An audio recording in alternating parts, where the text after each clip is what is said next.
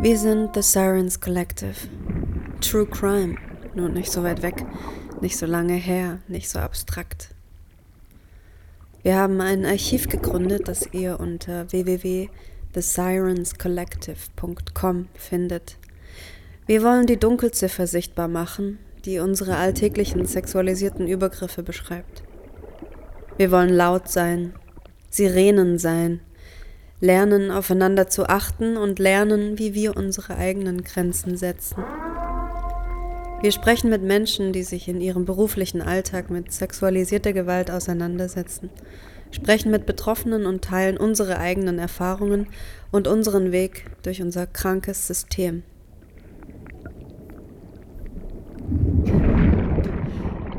Herzlich willkommen zu einer neuen Folge The Sirens Collective, der Podcast. Ich bin's mal wieder, eure Kim, und wir haben hier heute auch die Lise. Hallo Lise. Hallo. Wir sind heute wieder zu dritt. Wir haben Besuch von Ole und ich stelle Ole einmal ganz kurz vor. Wer ist eigentlich Ole? Hm. Ole Liebe sagt selbst über sich, er ist Autor und albern. Er schreibt gerade ein Buch über das Thema Freundschaft Plus, das 2024 erscheint und seine Social-Media-Beiträge zeichnet aus, immer mit Quellenangaben versehen zu sein, während er uns über aktuelle feministische Themen informiert, ohne seine eigene Meinung auszulassen. Typische Videobeiträge sind zum Beispiel Trans im Leistungssport, das emotionalere Geschlecht, Liebe in der Freundschaft Plus und verschiedenste Buchkritiken. Ole studierte Informatik und Philosophie, fühlt sich aber in der Sexualwissenschaft zu Hause. Ole ist verheiratet und heute wollen wir mit ihm über die Ehe sprechen. Muss die Ehe komplett abgeschafft werden? Kann heiraten auch feministisch sein? Oder haben wir irgendwie die Chance, die Liebe zu feiern, ohne in patriarchale Strukturen zu stolpern? Hallo und herzlich willkommen, lieber Ole. Hallihallo.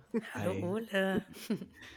Voll schön, dass du hier bist. Ich freue mich auch sehr. Wir sind beide auch ein bisschen aufgeregt, weil wir sind voll Fangirls. ja. Ich glaube, ähm, ich habe dich auf TikTok entdeckt das erste Mal und dann bist du auch rüber auf Instagram und dann habe ich dich sofort gefragt, ob du ähm, heute hier zu Besuch sein möchtest in unserem Podcast. Ich habe dich auch auf TikTok entdeckt. Geil. Wir waren schon ziemlich früh, haben wir uns, glaube ich, gegenseitig Ja, voll. und befolgt. Ja, ich fand immer auch deine, wie du so knallhart so in die Kamera sprichst und so schnell und aber trotzdem so eloquent und hier noch die Quellenangaben und das ist so, wow, und auch immer deine Outfits, mh, einfach alles geil, dein ganzes Paket. Dankeschön. Ja, man hat halt gar nicht das Gefühl, dass du irgendwie was liest. Man denkt so, okay, dieser Mensch weiß einfach alles. Ja. Das ist einfach absurd. Du bist wie so ein Lexikon irgendwie. Also alles. Google ist mein bester Freund. Naja, und ich, ist, ist ja auch alles durchgeskriptet, sonst kann ich nicht so schnell so tight reden, also bei aller Liebe. Ja, aber es sieht so frei und, und locker aus. Das ist voll beeindruckend, wie du das Mhm. halt so, so die, die Balance schaffst irgendwie. Dass Ich glaube, ich kann nur frei reden, weil es durchgeskriptet ist. Das ist ein ganz, Ah. ganz wild irgendwie. Ja, dann gucken wir mal, wie das heute wird. Ja, schauen wir mal. Ganz ungeskriptet. Noch genau, geht's. weil äh, in einem Video erzählst du oder gibst preis, dass du verheiratet bist und man sieht auch immer wieder deinen Ehering. Ähm, magst du da uns ein paar Facts geben? Wie lange bist du verheiratet? Warum? Wie sieht es aus? Was ist da los? Wie sieht das aus? Ähm, ich bin seit, äh, ich, ich glaube, so zweieinhalb Jahren verheiratet, glaube ich. Mhm. Oh, eine Corona-Hochzeit. Ja, auf jeden Fall. Auf jeden Fall. War Okay. auch unter sehr kleinen Bedingungen. Wir waren, glaube ich, Aha. zu sechst oder zu siebt oder so etwas. Mhm. Also war überschaubar, möchte ich mal sagen. Äh, War jetzt aber auch nicht unbedingt so eine Corona-Ausgeburt. Ja. Wir hatten uns mehr so, also ich bin mit einer Modedesignerin zusammen Mhm. und wir hatten uns eigentlich nur über Fashion unterhalten. Also klingt jetzt erstmal ein bisschen oll so, aber Mhm. äh, naja, weil so die gegendertste Mode, die es überhaupt nur gibt, also wo die Verteilung ganz klar ist und auch wenig Formvariationen entste- also Mhm. bestehen, ist halt in der Ehe. Und wir haben uns gedacht, na, wie kann man eigentlich zeitgenössisch in einem queeren Sinne solche Feste feiern und modisch ausgestalten? Und dann haben wir uns halt Gedanken gemacht und Mhm. eigentlich nur darüber gesprochen, wie wir es selber machen würden, wenn wir es denn tun würden. Und dann wirkte das so zwei Wochen nach und dann dachten wir so, ja, lass doch einfach machen. Geil. Und so ist es eigentlich entstanden. Das ist jetzt nicht so ein großes Ding, so mit, oh, ein Antrag und ich Ja. weiß auch nicht was, sondern einfach so, hey, Lass einfach machen. fun. Und war es dann auch Fun? Ja, voll. Also, wir waren wahnsinnig bunt. Also, ich hatte einen riesigen Blumenstrauß und, Mhm. äh, also ja, also, mir hat's irgendwie Spaß gemacht. Also, Geil. deswegen also, ich meine, ich kam ich komme halt auch aus äh, von 'ner anderen Beziehungsgeschichte, Mhm. sage ich jetzt mal. Ich war lange Zeit, ähm, mit 'nem Mann zusammen, also 9 Jahre Mhm. lang. Äh, wir hatten nie die Absicht zu heiraten. Das ging auch ja, äh, bis Mhm. 2017 eh Ja. nicht. Ja. Und, äh, aus 'ner eher, äh, schwulen Sozialisation heraus hatte ich jetzt auch nie so Ambitionen, das Institut der Ehe zu unterstützen oder für so wichtig zu halten. Mhm. Dann habe ich mich, ähm, aller Überraschung nach in 'ne Frau verliebt. Das hätte ich Mhm. jetzt so nicht gedacht in meinem Leben, aber es ist halt passiert. Äh, Mhm. und es ist jetzt nicht so, dass ich jetzt gesagt habe: „Okay, jetzt bin ich heterosexuell, auf geht's in die Ehe.“ Mhm. Also, wir wir waren wir sind wir waren auch 3 Jahre irgendwie zusammen, bevor wir dann gesagt haben: „Okay, jetzt Ja. heiraten wir halt.“ Ja, ich habe meine Ansichten zur Ehe so 'n bisschen geändert, schlicht und ergreifend, weil ich für mein Buch dafür recherchiert habe. Mhm. Weil, wenn ich jetzt sage: „Okay, Freundschaften plus existieren, äh, irgendwann, kommen irgendwann ho hoch“, so, Mhm. dann muss das ja auf irgend 'ner Basis passieren. Und wenn man jetzt sieht, dass in der Geschichte die Sexualität halt ausschließlich in der Ehe stattfinden sollte, dann Hm. ist ja klar, warum das in Freundschaften nicht ging, zumindest nicht öffentlich. Mhm. Und deswegen habe ich mich dafür interessiert, wie das eigentlich passiert ist, dass die Ehe sich so langsam aus der Kirche rausgelöst hat, die ja 'ne sehr strikte Moralvorstellung hatte und wie der Sex sich auch langsam aus der Ehe rauslöste. Mhm. Und ich meine, da war ja auch früher dann strafbar, wenn man Ehebruch begangen hat und so. Das musste Mhm. ja alles erst mal passieren. So Und dann habe ich gemerkt, ja.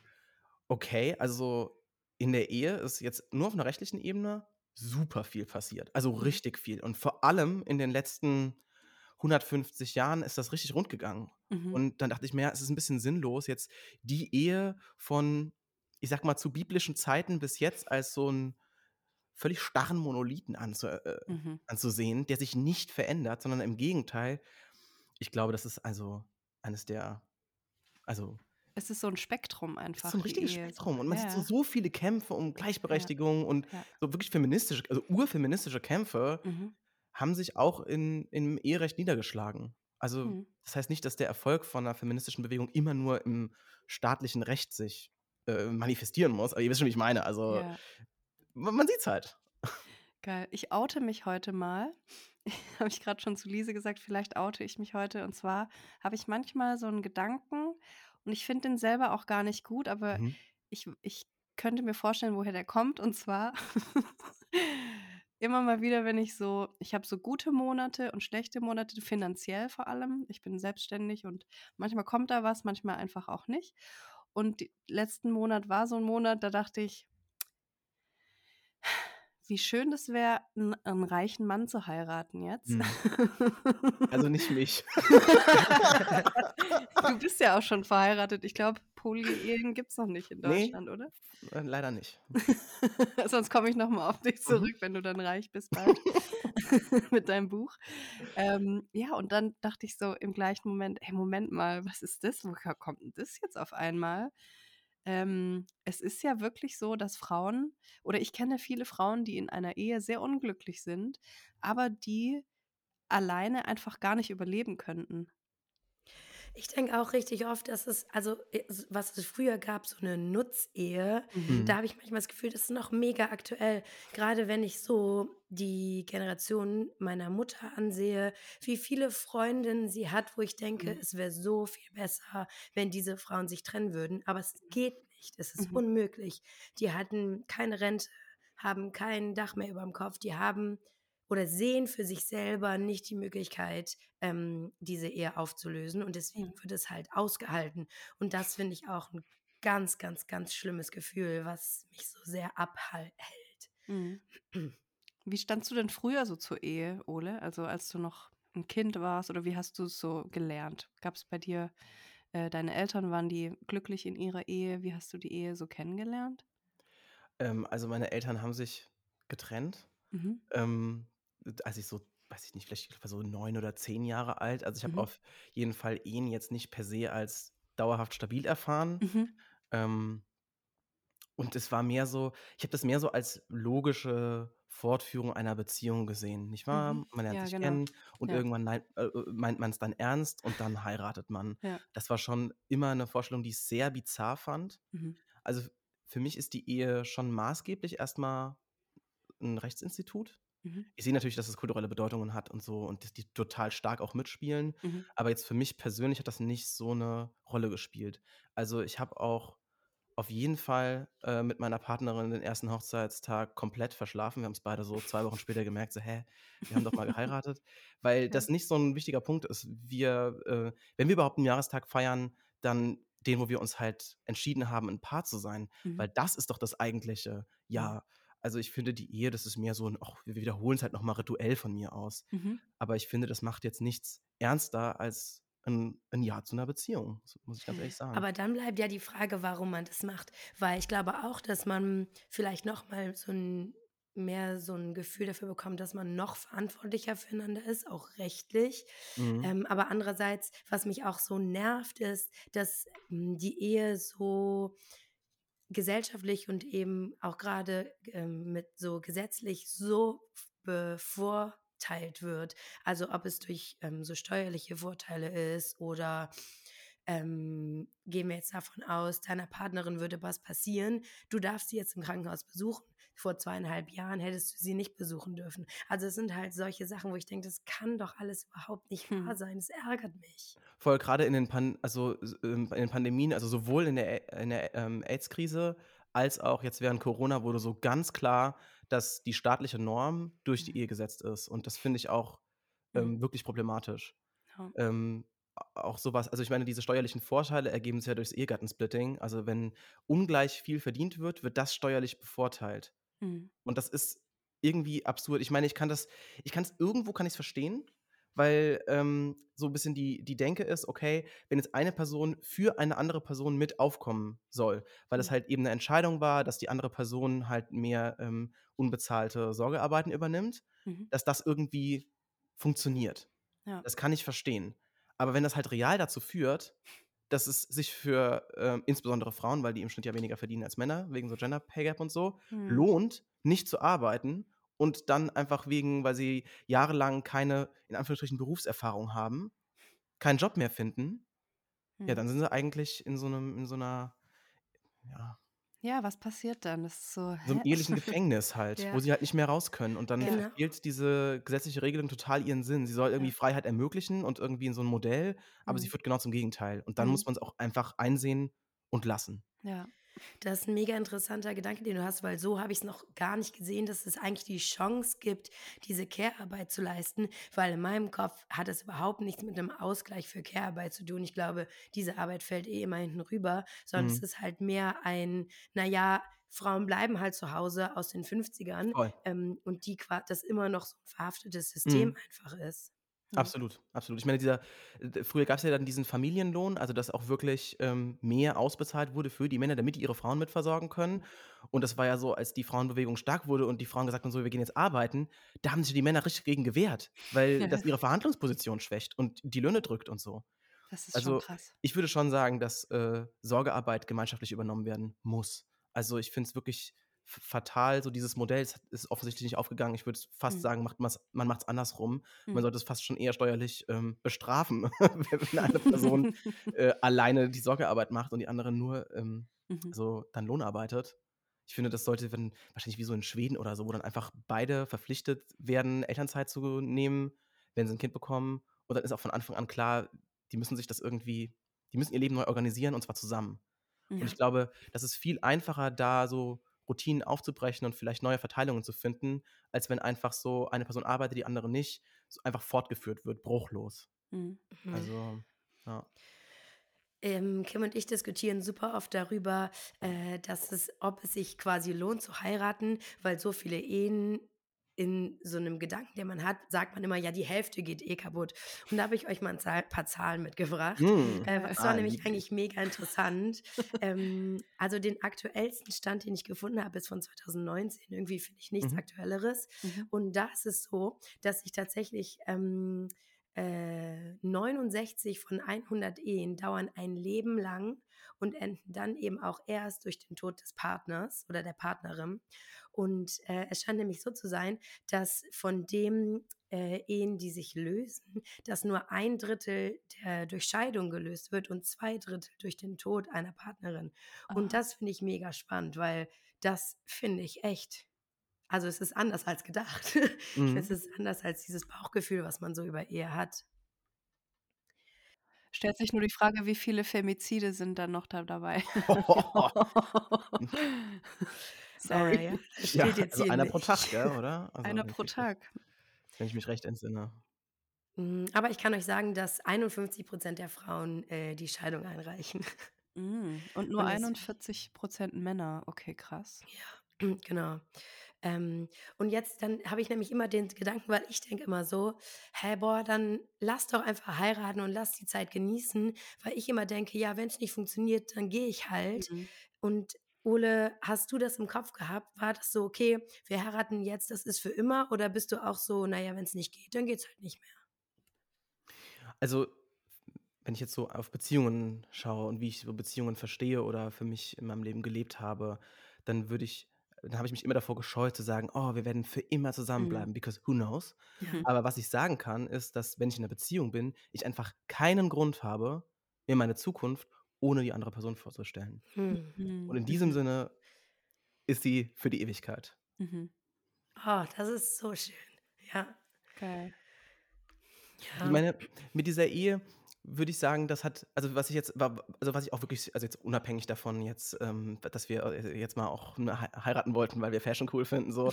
Ähm, die Frage ist, warum warum es auch noch wichtig ist. Ähm, da würde ich erstens sagen, es liegt auch am Namen. Ich hätte oder ich wollte ge gern den Namen meiner Partnerin tragen, Mhm. was ich auch getan jetzt tue. Also, Mhm. ich heiße jetzt Liebel. Äh, und das finde ich wichtig. Ich meine, natürlich muss 'n Nachname nicht rechtlich geschützt sein. Das ist in Deutschland aber so was. So, wir können nicht einfach den Nachnamen ändern. Mhm. Das heißt, dafür muss man heiraten. Punkt Punkt 1. Ist nur 'n Mhm. kleiner Punkt, aber es ist, finde ich, nicht ganz unwichtig. Ähm, der zweite Punkt ist, dass, äh, 'ne Heirat dadurch, dass es eben schon 'n uraltes Ritual ist äh, und auch eigentlich in fast allen Kulturen der Welt existiert, diese Mhm. Form von ritualisierter Schließung einer Partnerschaft, äh, was ist, was sich total stark auf unsere Familien auswirkt. Ich hatte das Gefühl, dass Mhm. insbesondere nach der Heirat und auch in dem gemeinsamen familiären Feiern, äh, dieser Heirat aus 2 Familien eine Familie wurde. Mhm. Und das finde ich wichtig. Ich meine, jetzt trenne ich grade heiraten und Ehe. Also, heiraten ist natürlich der Akt und das Ritual, Mhm. äh, und die Ehe ist sozusagen das, was man dann hat. Mhm. Aber es gehört es gehört schon auch zusammen, muss man schon sagen. Wir haben auch jetzt nicht kirchlich geheiratet, sondern nur Mhm. standesrechtlich, weil wir beide, ähm, äh, Atheisten sind, deswegen Ja. nicht. Äh, und so kirchliche Heirat finde ich auch schon 'n bisschen also, jetzt nur weil es irgendwie schön ist, das finde ich 'n bisschen arg kitschig Ja. und wird auch irgendwie meinem Respekt vor Religionen, auch wenn ich nicht wenn ich ihre Inhalte nicht teile, nicht gerecht. Mhm. Ähm, und der 3. Punkt, wie gesagt, muss ich noch mal kurz auf so rechtliche Sachen kommen. Ich finde es schon also, natürlich, ähm, wenn wenn dann so Rentenansprüche irgendwie, äh, wegfallen oder so, das finde ich problematisch. Ich finde, dass, wenn man sich en entschließt, in so 'ner Gemeinschaft zu leben, Mhm. auch 'ne wirtschaftliche Einheit wird. Also, dass man dass man wirklich Vermögensansprüche aufbaut und, Mhm. äh, gemeinsame Rentenansprüche und so weiter. Das sollte man und auch Unterhalt, ganz wichtig bei Kindern. Also, wenn man Mhm. sich irgendwie trennt, dass das ganz klar irgendwie so geregelt ist. Das finde ich super wichtig. Ähm, das könnte meiner Ansicht auch noch schärfer sein. Also, dass wirklich klar ist, so, was jetzt passiert, passiert gemeinsam. Mhm. Habt ihr Ähm einen Ehevertrag? Wir haben wir werden sehr bald noch einen aufsetzen. Das haben wir fest vor. Wir haben auch schon Adresse von so, ähm, Familienanwältin, ähm, Ja. um das aufzusetzen, weil das meiner Ansicht nicht ausreicht. Ja. Ja, Stichwort Familie, das fand ich auch immer so das Schöne daran, an diesem Gedanken, jemanden zu heiraten und dann hat man so 'ne eigene Grundlage, auf die man so 'ne Familie aufbauen kann und auch dieses Namensding. Aber das fand ich als Kind schon immer so komisch, dass meine Oma mal 'n anderen Namen hatte und den fand ich voll schön. Meine Oma Mhm. hieß früher Blum. Oh. Und dann war ich so: „Warum hat's hat meine Oma den dann abgegeben für Hoss?“ Also, was wie kann man denn so doof sein? Habe ich schon als Kind so gedacht. Und ich wollte dann lieber Blum heißen als Hoss, aber es ging ja nicht. Und dann dachte ich so: „Ne, wenn ich mal heirate, ich behalte meinen Namen.“ Das war schon immer klar. So, ich werde niemals meinen coolen Kim Hoss Nachnamen werde ich niemals abgeben. Ähm, deswegen finde ich das voll interessant, was so die Beweggründe sind, wenn andere sagen: „Oh, ich will unbedingt meinen Namen loswerden und ich will jetzt diesen neuen Namen und habe dann eine ja, so 'ne Einheit, 'ne Familie mit einer anderen Person, die genauso heißt.“ Und irgendwie finde ich das dann auch voll schön. Aber ich würde meinen Namen nie hergeben. Also bei mir waren es sowohl ästhetische Gründe, also ich finde Ole Liebel, das klingt wie so ein Filmname. Ich muss dran Mega gewöhnen, denke so, sexy, ja. oh wow, cool, ja. Ähm, also äh, äh, mein, mein äh, Geburtsname ist Schmitter, Ole Schmitter. Es ist halt schon nicht so schön wie Ole Liebel, das muss man Der doch mal ganz ehrlich ja. zugeben. Der schmettert ein bisschen, der Schmitter. Und ich bin äh, Drilling und habe noch Ah. Zwillingsgeschwister. Uff, okay, Das heißt, wir sind relativ viele Kids zu fünft Mhm. und meine Partnerin ist halt alleine. Also Oh. wirklich die einzige, auch ähm, ihre Tante, ihr Onkel haben keine Kinder. Mhm. Deswegen ist sozusagen die letzte Liebe. Ja, Und das war auch noch so der andere Grund. okay. Okay, aber dann lass uns doch noch mal einen Schritt zurückgehen, weil Ja, äh, ich habe das Gefühl, der Moment der Hochzeit und des Outfits war super wichtig. Müssen wir doch jetzt auch ja. hören, was hattet ihr denn da an? Weil ich habe da auch ein paar Sachen recherchiert, weil ich finde so Sachen wie der Schleier und das Strumpfband sind für mich so krank absurde Sachen, Ja. äh, dass ich jetzt gerne hören würde, was ihr anhattet. Ähm, also. Nur ein Strumpfband. ja, genau. Es war Oktober. Wir hatten nur ein Strumpfband an und danach zwei Wochen Erkältung. Nein, also. ähm, also meine Partnerin hatte so einen äh, senfgelben, schimmernden Seiden-Baumwoll-Onesie an mit so sehr weiten äh, äh, Beinen, also Mhm. fast ein, ein Hosenrock, zumindest Geil. unten hin. Mhm. Und äh, ja, selbst gefärbte, spitz zulaufende Wildlederschuhe, auch so ein bisschen in so einem, in so einem Gelbton. Dann Mhm. hatte sie, weil sie äh, vor allem Strickdesign macht, einen Pullover sich gestrickt, also mit der, mit der Maschine, Mhm. der halt auch gelb war, aber überall waren so weiße Puschel auf diesem ganzen Hm. Pullover verteilt, die von Hand alle aufgeschnitten wurden, damit die halt richtig schön so Puscheln machen eben. Wow, geil. Und einen äh, nochmals gelben plissierten Schal, also mit so einem ganz feinen Faltenmuster. Den darf man auch nicht waschen, sonst ist das Faltenmuster Mhm. weg, sondern der ist da so richtig eingeprägt. Mhm. Und das war ähm, also aus Seide äh, ihr Outfit. Und ich hatte, ähm, ja, ich hatte viele Perlen, also so ein ähm, äh, Ohrring, nicht wahr? Aha. Und was hatte ich denn noch? Ich hatte, äh, ich war praktisch nicht gelb, sondern so mm, cremefarben, so Elfenbein fast schon, mit so einem Mhm. Seidenhemd, wo so feine Stickereien links und rechts über die Brust runterliefen. Mhm. Ähm, und eine beigefarbene Leinenhose, mm, einen lila Schal, lila Socken und so schwarze Lackschüchen und äh, einen orangenen äh, Kaschmirmantel. Oh. Noch so ein richtig so aus den, der müsste so aus den 80ern sein, so noch West, da steht da steht noch so Made in West Ja, habe ich auch Germany ein paar. Klamotten. Ja. Made in West Germany. Ja, ja, auf jeden Fall. Geil. Genau. Und äh, natürlich wunderbaren lila Lidschatten. Mm, oh, Also es lila war und eine gelb. Farbenpracht. Perfekt. Ja, lila, lila, gelb, orange, das waren so die, Ja. Die dominanten Töne. Und der Blumenstrauß war auch lila, gelb, orange, Der beige. Blumenstrauß war wild. Der bestand, glaube ich, aus allen Farben des Planeten. Geil. Und da waren sogar so kleine Chilis mit drin, weil ich hot bin. hat meine Partnerin gesagt. Hat meine Partnerin gesagt. Die hat den Blumenstrauß gemacht. Die hat ungefähr, war ungefähr in sieben Blumenläden, um sich das irgendwie über vier Krass. Tage hinweg zusammenzustecken. Ähm, ja. Geil. Ich habe erst neulich, als ich an einem Blumenladen vorbeigefahren bin, habe ich gedacht, wie schön eigentlich so ein Strauß wäre aus allen Blumen, die es da drin gibt. So einfach Mhm. alle, machen Sie einfach mal alle, alle rein. Stimmt, zwei von der 1 und eins von der 3. so, in so Süßigkeitenladen. Ja, weil die Also Ehe ist ein gefühlt war es bei mir so. Schön. Geil. Ja, ein buntes Spektrum. Finde ich toll. ja, was bedeutet denn der Schleier? Weißt du das, Ole? Ähm, nee, das weiß ich nicht. Geil, dann erklär doch mal Lise. Äh, ja, das ist ein super altes Symbol. Ähm, es ist nämlich so, dass eigentlich quasi das Gesicht verdeckt werden sollte, so glaubten es die alten Germanen, ähm, damit de, äh, Dämonen vor der Hochzeit nicht in die Nase eindringen können, um dann die Ehe zu ruinieren. Standard. Ach, die Dämonen wieder, wo die alle immer reinkriechen. ja, ja, du, du. Genau. Äh, und es war natürlich auch so, dass es manchmal Zwangsehen gab.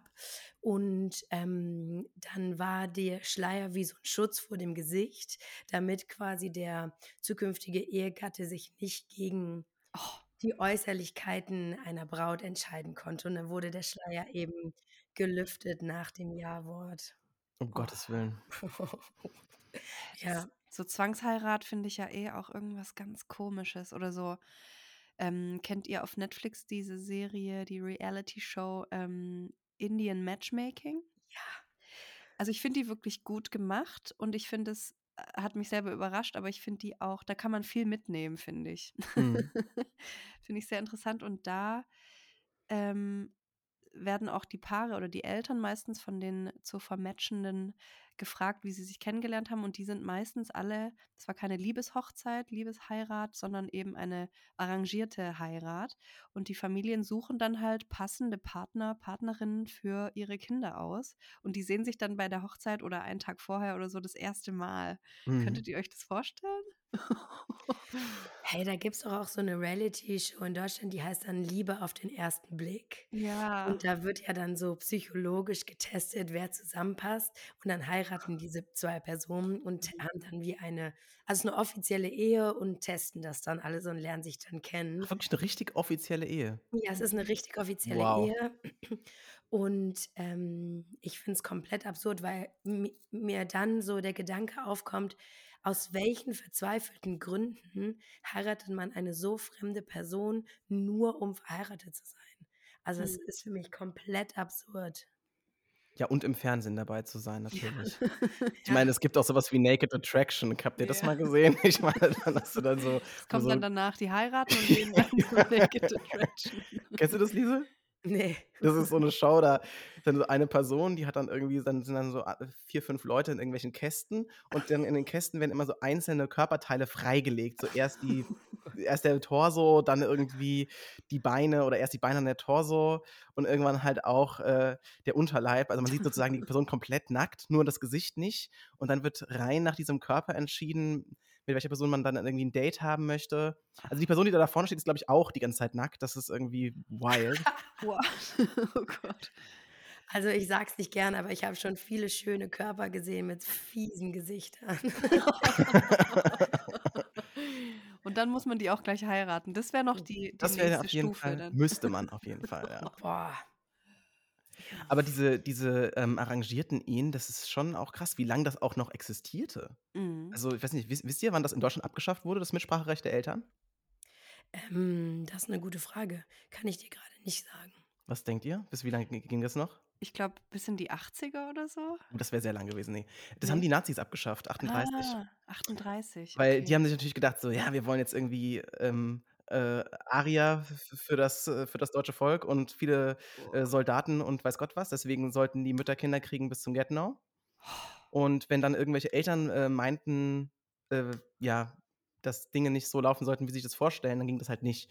Das heißt, unter den Nazis wurde das erst abgeschafft. Aber das ist schon äh, das ist schon krass. Also, Ja. ähm, ja. Hey, wisst ihr, was ich auch gelesen habe? Dass man's, äh, in Frankreich bis heute, äh, ist es sogar möglich, tote Personen zu heiraten, äh, post mortem sozusagen. Mhm. Äh, zwar nur in speziellen Ausnahmefällen, aber wenn es da berechtigte Gründe gibt, die verstorbene Person zu heiraten, dann, äh, ist das auch immer noch möglich.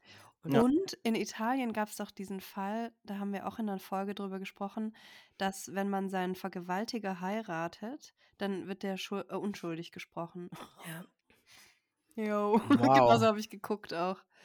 Ich glaube, diese aber die kannst du noch zu einen Punkt zu diesen toten, äh, Ehen. Ich glaube, das ist auch so 'n Relikt von Mhm. den Kriegen. Also, es gab's in Deutschland Ja. auch wurde da auch eingeführt, damit die Ja. halt so was wie 'ne Witwenrente kriegen. Genau, ja. Mhm. Aber das ist halt absurd. Also, ja. Ui, ui, ui. Noch was was Lustiges vielleicht für zum Strumpfband? Ja, na ja, das ist auch ganz spannend, weil, ähm, wie ihr wisst, das trägt die Braut bevorzugt am linken Bein herznah. Und, ähm, Ziel des Strumpfbandes ist es natürlich, dass der Bräutigam am nächsten Morgen mit dem Strumpfband, äh, nach der Hochzeit kommt, um das Freunden und Familien zu zeigen, weil er dann natürlich den Akt der Ehe das erste Mal vermutlich, äh, äh, vollzogen hat und damit quasi, äh, der baldige Kindersegen, äh, Mhm. befestigt worden ist. Guck, ich habe sie gebumst quasi als Genau. Trophäe. Wow. Ja. Ich glaube, in in so, ähm, sehr streng jüdischen Gemeinden muss man dann auch das Bettlaken zeigen oder so, habe Mhm. ich mal gehört, ja. Aber wenn wir jetzt mal davon ausgehen von Menschen, ähm, die wenn wir jetzt heiraten, würde ich sagen, in den meisten Fällen, äh, hatten wir schon den, weltberühmten GV vor der Ehe. Und ähm, dann frage ich mich, mit welcher Ernsthaftigkeit mich, ich mir dann an dem Tag so ein vollgerüschtes Bentle übers Bein ziehe. Und ein weißes mein Kleid. also das ist doch Ja. komplett absurd. Wer macht das denn noch? Hey, das Oh machen so Gott. viele. Hey Nein. Leute, Doch, ich war, also passt mal auf, ich war Hochzeitsfotografin, ich war Hochzeitssängerin, ich war auf so vielen Hochzeiten in meinem Leben. Die hatten alle Strumpfbänder, die hatten alle Schleier, die hatten alle weiße Rüschenkleider in der Kirche und der Vater hat sie zum Altar geführt und ich habe da fast immer so, Oh ich hatte so einen so einen Knoten in meinem Hals. Also manchmal konnte ich auch gar nicht dann hier I Will Love You Forever singen oder so, weil es so, mich so richtig angeekelt hat irgendwie schon, Mhm. dass Leute immer noch daran glauben, so eine Jungfrau wird von ihrem Vater zum Altar gebracht und übergeben an einen anderen Mann und der hat davor um ihre Hand angehalten und das hat mich, macht mich immer noch so ein bisschen, ah, dass Leute daran immer noch so festhalten, finde ich so krass irgendwie. An dieses Ritual. Ja, wie so Männer, die sich halt Eigentum übergeben, wie das halt halt Ja. mal war. Ja, genau. Ja, hier kannst du nicht. jetzt haben. Mhm. Also und und das aber komplett ironiefrei, oder? ja, total, Ja. total. Weil ich will, also wenn ich das machen würde, ich würde wahrscheinlich, ich würde mich wahrscheinlich von, mei- von meinem Vater dann an zum Altar führen lassen. Finde ich witzig. Ähm, Aber ähm, ja. What? Nein, da steckt so eine Ernsthaftigkeit drin. Ja. Wenn es mir richtig schlecht geht und ich eine ganz tolle Ablenkung brauche, dann schaue ich Till und Tränen, klar, was sonst. Und ich sage euch mal was, Till und Tränen ist das schwarze Loch unserer Gesellschaft, weil man sehen kann, mit was für einer absurden Neediness so ein Hochzeitstag aufgeladen ist und Mhm. wie viel da für Emotionen drin stecken und aber wie viel Macht auch diese Familien, die da sitzen haben, diese armen, traurigen Mädchen da runterzuziehen und hey, das mit den Armen, deine Arme kannst du nicht zeigen, haben wir nicht noch eine Jacke, um das zu verstecken und da machen wir lieber noch ein bisschen was mit Surren dran, falls du noch, noch zunimmst oder abnimmst und das, ich, es die anderen süffeln schön in Champagner auf Mhm. ihren es Sofas. ist so Ja. schlimm, wirklich.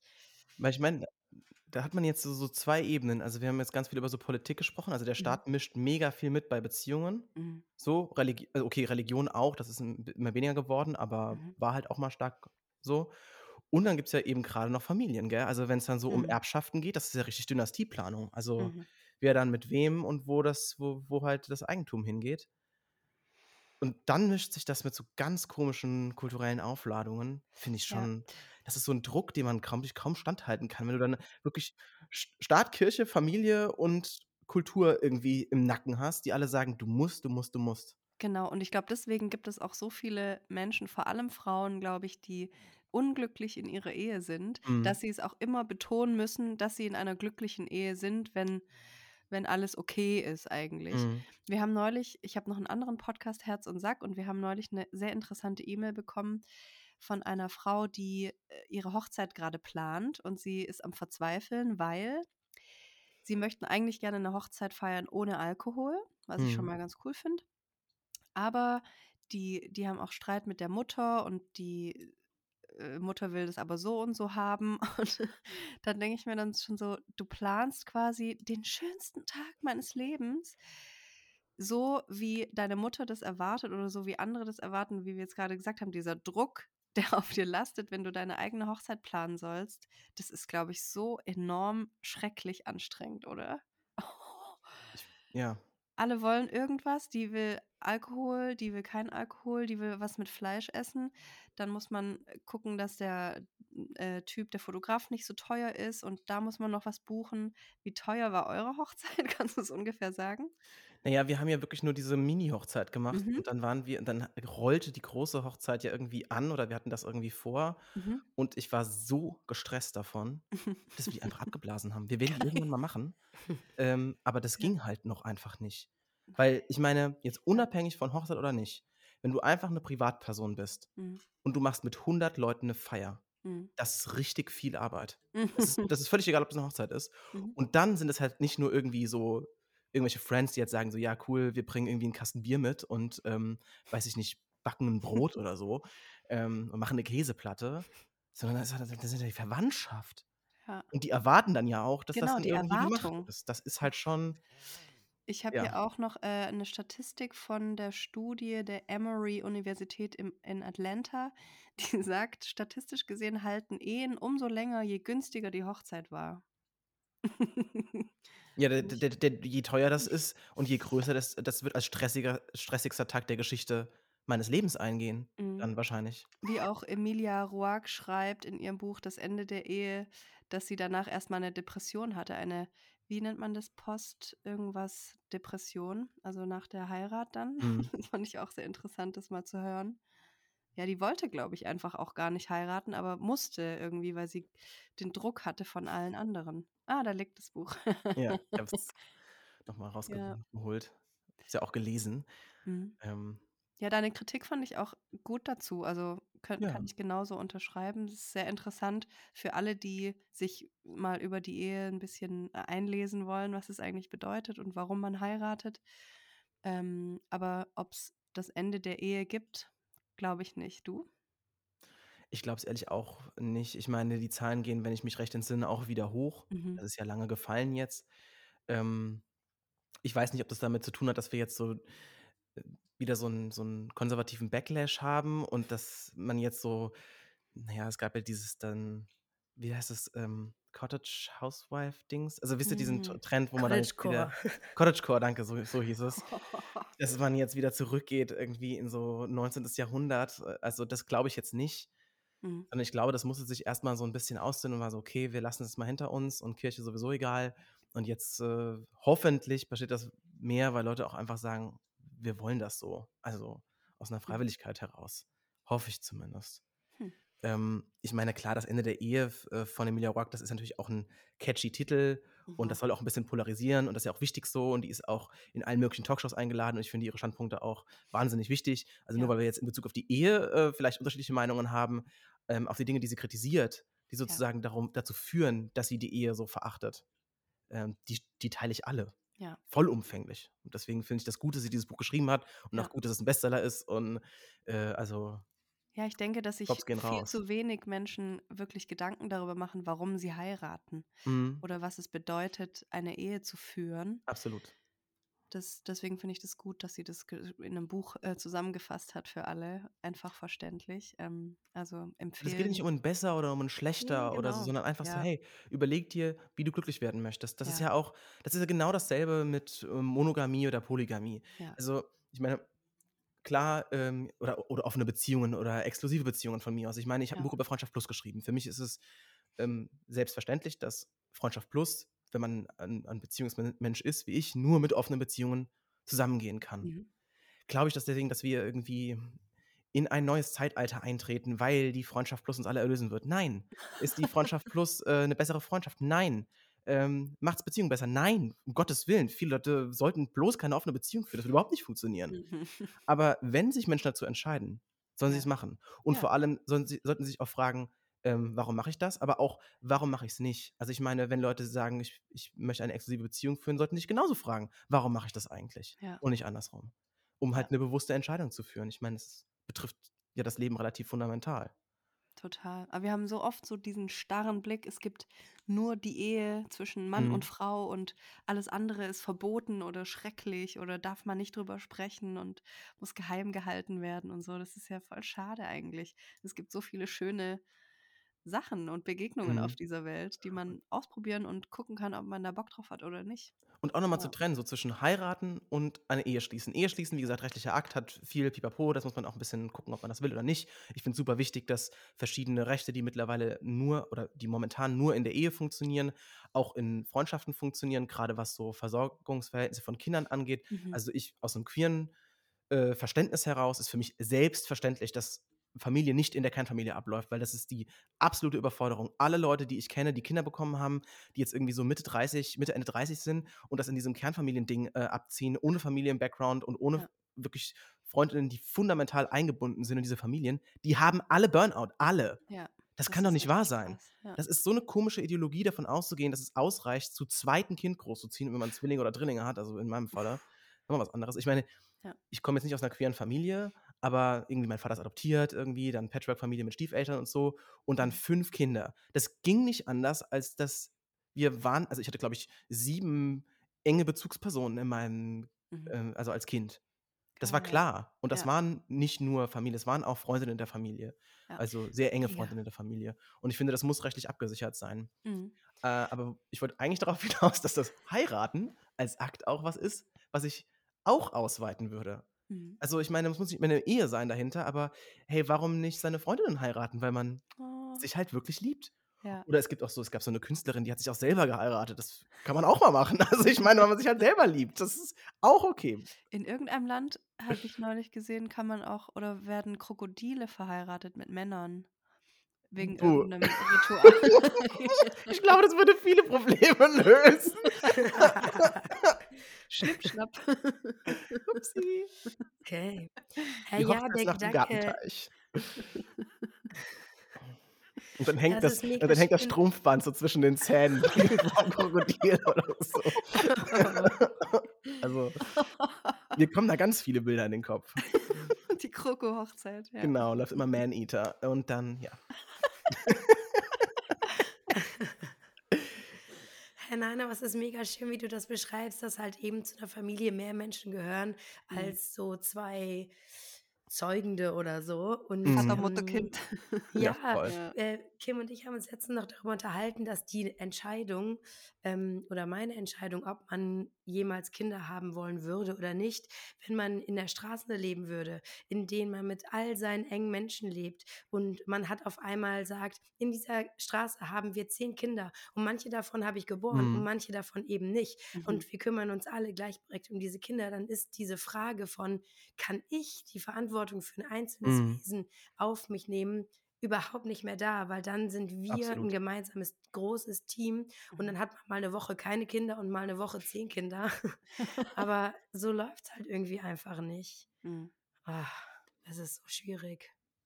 Und äh, ich meine, es gibt ähm, ein ganz hervorragendes Buch oder drei ganz hervorragende Bücher Mhm. äh, der feministischen Evolutionsbiologin Sarah Bleffer Hardy. Ich liebe die, die schreibt auch hervorragend. Die hat so, ähm, ja, so zwischen den 80ern und 2010ern, also in diesen 30 Jahren, hat die maßgeblich ihre Forschung betrieben. Mhm. Und die hat drei Bücher über, über Mutterschaft geschrieben. Und die Mhm. sind alle wirklich lesenswert, Mhm. ähm, weil sie auch einfach so versucht nachzuweisen, so dieses Modell, dass sich halt nur eine Person, also zwei, eigentlich eher nur eine Person, nämlich die Mutter, um die Kinder kümmert, das Mhm. ist auch, äh, und das ist gerade interessant, weil sie Evolutionsbiologin ist, aus evolutionsbiologischer Sicht nicht haltbar. Mhm. Also ich meine, wenn man sich schon überlegt, wie hoch die Sterblichkeit früher war und Mhm. wie lange ähm, also Menschen brauchen, bis sie wirklich also selber arbeiten können, um irgendwie Lebensmittel zu erwirtschaften oder sowas. Mhm. Das ging nur gemeinsam. Mhm. Also absolut. Ähm, und auch äh, zu sehen, äh, wenn man das jetzt mit anderen Tierarten vergleicht, es gibt sehr wenige Tiere, die, äh, wo, also wo die Großmutter an der Kindeserziehung mit teilhat. Also sowas Mhm. wie, das machen ein paar Affenarten, irgendwie Orcas und keine Ahnung, also wirklich Oh. eine Handvoll Tiere. Mhm. Aber dass die, dass nicht nur die Väter, sondern auch die Opas für ihre Enkel da sind, das gibt's gar nicht in der Natur. Das gibt's nur bei Menschen. Mhm. Und das sollte doch mal irgendwie zu denken geben, also was das eigentlich bedeutet, also für uns als, äh, ähm, als Gattung, warum das so Ja. besonders ist und warum uns das auch so stark gemacht hat, irgendwie als Spezies, die jetzt mittlerweile den ganzen Planeten bevölkert. Ja, Ja. Gemeinschaft. Obwohl wir so die ersten, ich sag mal, Ja. Mhm. 15 Jahre unseres Lebens de facto nicht lebensfähig sind alleine. Mhm. Also das ist auch einmalig in der Tierwelt. Manche auch noch länger. Ja. ich wollte es ein bisschen 45, lockerer auslegen. 46. Plus minus. Plus minus 20. Ach Gott. Ja. Ja. Ähm, aber Kim, kannst du dir vorstellen zu heiraten? Also ich glaube, ich könnte mir vorstellen, in einer Ehe zu sein, in einer Partnerschaft mit einem Ritual. Mhm. Aber ich finde diese, das Heiraten an sich finde ich, glaube ich, einfach richtig schrecklich. Und da, da sträubt sich alles in mir dagegen, weil ich eben schon so viel Schreckliches gesehen habe oder erlebt habe. Meine erste, also ich habe ähm, als Grafikdesignerin angefangen, meine Karriere zu starten und habe ähm, einer der ersten Jobs äh, eine Hochzeitseinladung gemacht für ein befreundetes Paar, das ich so über mehrere Ecken kannte und die haben geheiratet und ein Jahr später haben sie sich scheiden lassen, weil meine Einladung so hässlich war. Nein, Spaß. und da, ich, ich denke da immer noch so oft dran, der Typ hat einfach gesagt, ah, ich habe gemerkt, es gibt ja noch andere Frauen. Oh, wow. Das war die Begründung für die Auflösung der Ehe. Und das fand ich so traurig einfach. Und ich, wie gesagt, kenne so viele Menschen, die ganz arg unglücklich sind in ihrer Situation als verheiratete Frau. Also ich glaube, ich, ich, ich sehe mich eher so als Aufklärerin, dass das Heiraten nicht so wichtig ist, wie wir das oft denken. Absolut. Ähm, oder dass wir das nicht brauchen, um ein glückliches Leben zu haben. Dass es aber auf jeden Fall eine Option sein kann, eine Ehe zu schließen mit einem Menschen, für den man den Rest des Lebens gerne da sein möchte oder eine, eine Verbindung hat. Naja, das finde ich total die schöne, die schön, das schöne Bild und dass es eben ein Spektrum ist, diese Ehe und nicht so und nicht anders darf sie sein. So, das finde ich so wichtig, das immer wieder sich selbst auch zu sagen, ja. Ja. Wie ist es bei dir, Lise? Ich glaube, bei mir ist genau andersrum. Also ich kann mir mega gut vorstellen, einfach so ein super schönes Fest zu feiern und Spaß daran zu haben, das auszuschmücken und Spaß an den Klamotten zu haben und Spaß an der Musik zu haben. Mhm. Ähm, aber in mir sträubt sich alles, dann diesem Bild zu entsprechen, Mhm. verheiratet zu sein, Ja. äh, im besten Fall noch in einer Wohnung zu leben. Ähm, also, ah, Aber es muss ja nicht Hm. so sein. So, du darfst es ge selbst gestalten. Obwohl ich da ganz kurz, äh, darf ich da kurz noch was Ja, einhaken? klar. Weil ich habe das richtig gemerkt. Also, ähm, was das eigentlich be bedeutet.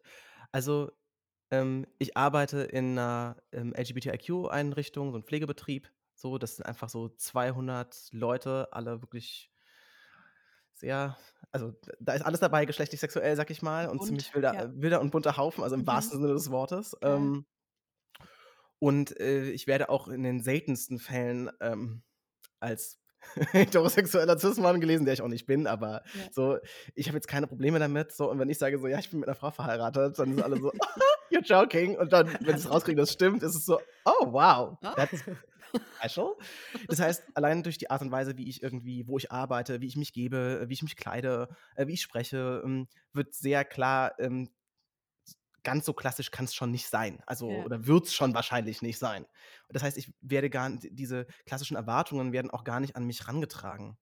Also, Mhm. auch Mhm. familiär nicht. Das ist einfach das das ist einfach nicht so. Mhm. Ich meine, das mussten die sich auch 'n paar Jahre lang sowieso abgewöhnen, überhaupt irgendwelche Erwartungen an heterosexuelle Beziehungen in meinem Fall zu zu stellen. Mhm. Anders ist das aber bei meiner Partnerin.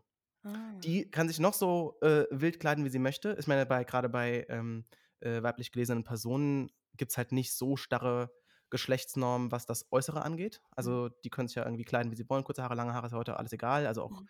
Rock, Hose, ähm, alles wurscht. Mhm. Ähm, und dann da wird sie jetzt nicht unbedingt als als queere Frau gelesen. Also, weil jetzt auch nicht so queer auf der Stirn tätowiert hat und sich irgendwie mit, ähm, Make-up irgendwie 'n Schnurrbart malt oder so. Das Ja. muss ja du musst ja heute so starke Zeichen setzen, um überhaupt als Frau so eindeutig queer gelesen zu werden. Mhm. Und wenn sie dann irgendwie unterwegs ist und sagt: „Na ja, ich bin verheiratet mit 'nem Mann“, ja, dann ist es völlig egal, wie deine Ehe real aussieht oder welche Mhm. Vorstellung davon hattest oder warum du geheiratet hast oder ob du 'n bunten Blumenstrauß hattest, dann bist du halt 'ne verheiratete Frau. Mhm. ja. Und das ist insbesondere 'n Punkt beim Online-Dating.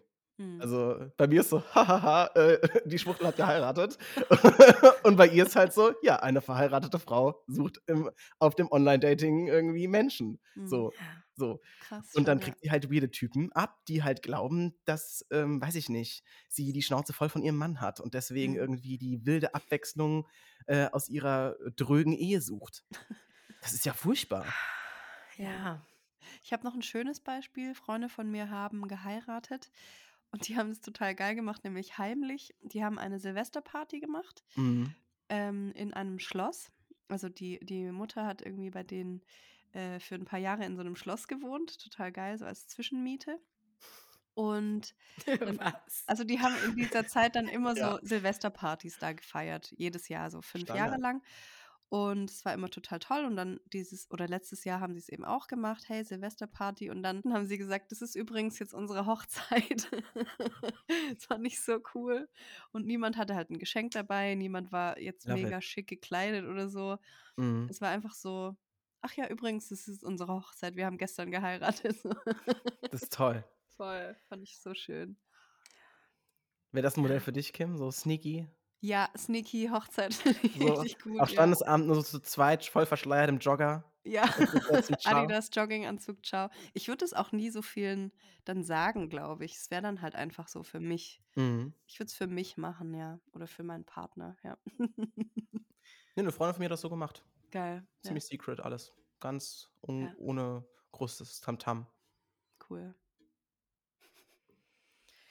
Ja, also irgendwie, ich, ah, ich finde es schwierig. Ich habe das Gefühl, ähm, dass man mit einer Hochzeit noch so ein bisschen dann dem äh, Feminismus in den Rücken fällt. Damit muss ich Mhm. mich noch anfreunden. Mhm. Ja, ja, es sind halt so starre, alles ist so starr noch. Ich glaube, da müssen wir noch ein bisschen so rütteln. damit dann das ist die nicht mehr so Frage, starr ist. Ja, ist es unsere Aufgabe, geile Ehen zu führen, Mhm. um dieses Bild aufzulockern, zu sagen, hey, es muss nicht aus den 50ern sein, oder ist es unsere Aufgabe zu sagen, da machen wir nicht mit? Und Mhm. das weiß ich noch nicht. Okay. Aber Ole sagt, es ist unsere Aufgabe mitzumachen, glaube Nee, ich. nee, um Gottes Willen. Das würde ich gar nicht so starr behaupten. Ich würde sagen, es ist, es ist, es ist schlicht und ergreifend nicht so wichtig, ob man eine Ehe führt oder nicht. Sondern die Frage ist doch, wie führt man real eine Beziehung? So. Ja. Ja, ja, Ähm, genau. Und äh, ich meine, es gibt auch Leute, die nicht in der Ehe sind und wahnsinnig unglücklich sind und wahnsinnig äh, äh, heterosexistische Standi-Beziehungen führen. Wo, ob man da jetzt eine Ehe drauf klatscht oder nicht, ist, ist fast egal. Ja, Ja, stimmt. das stimmt. Also dass die Ehe wäre nur noch so der, Sa der letzte Sargnagel. Ähm, um das mal so ein bisschen Ja. drastischer zu formulieren. Deswegen, ja, würde ich, weiß ich nicht, würde ich den Fokus so ein bisschen verlagern, weg von Mhm. der Ehe hin zu so realen Beziehungspraktiken. Mhm. Hey, geil, danke, Ole, für dieses luftige, lockere Gespräch heute. Könnten wir eigentlich noch eine Stunde länger machen. Ja, Vielleicht hast du ja auch noch mal ein Thema, womit du äh, hier äh, zu Gast sein möchtest. Du, klar. Also, ich meine, ich komme ja eigentlich aus der Sexualwissenschaft. Das ist ja eigentlich das, was ich hauptsächlich mache. Das ist jetzt immer mal wieder, gleitet das so ab in so Geschlechterfragen und Beziehungen, aber wo ich Mhm. mich am meisten auseinandergesetzt habe, ist schon auch so Sexualität. Also, Mhm. falls das mal irgendwie ein. Geil. Folgt auf jeden Fall alle Ole auf Instagram oder TikTok. Schaut euch die Reels an äh, und die Quellenangaben auf jeden Fall. ja, wir verlinken alles in den Shownotes, dass ihr Ja. Ole auch unbedingt finden könnt. Und alle Quellenangaben, oh Gott. ich schicke euch später dann. ja, die, die Bücher, wie die Bücher heißen, auf jeden Fall. Das verlinken wir gerne. Ah ja, das kann ich gerne Ja. machen. Mega. Ja, dann, ähm, Merry Christmas wollte ich gerade was sagen. Wo kam das jetzt her? Von der Ähm. Silvesterparty noch. ja, stimmt. Wegen Mary. Hochzeit. Naja, also äh, fröhliche Hochzeit und bis bald. Danke für deine Zeit, Ole. Tschüss. Macht's gut, Dankeschön. Tschüss. Tschüss.